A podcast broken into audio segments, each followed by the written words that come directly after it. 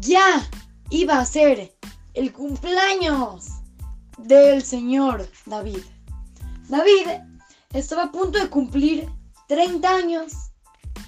Entonces su hijo, chiquito, como de 5 años, decidió hacerle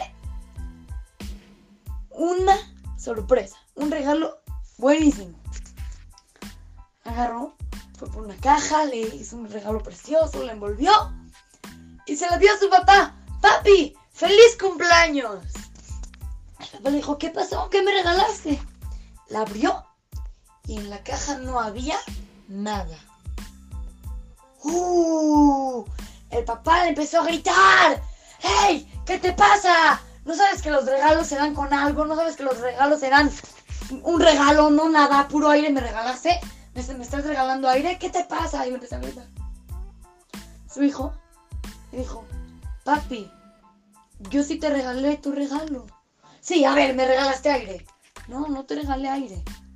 Yo esa caja le eché muchos besos y te la di.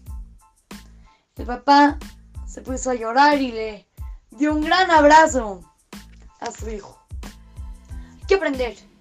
No siempre los regalos tienen que ser una bicicleta, algo buenísimo, enorme. Eh, no, no, no. Un regalo no nada más es algo físico, algo material. Un regalo también puede ser un abrazo, un beso, una sonrisa.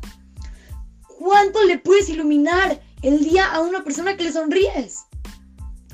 Vas caminando en la escuela, te encuentras a un niño triste, le puedes sonreír. Y ya, eso, estás dando un regalo de corazón. Y esa es una mitzvah muy grande que Hashem te la paga muchísimo. Les conviene, sonríanle a la gente, a sus papás, denle muchos besos, abrazos, de verdad. Les va a convenir. Así es que, lo saluda su querido amigo Shimon Romano para Try to Go Kids. Talmud Torah, Monte Sinai.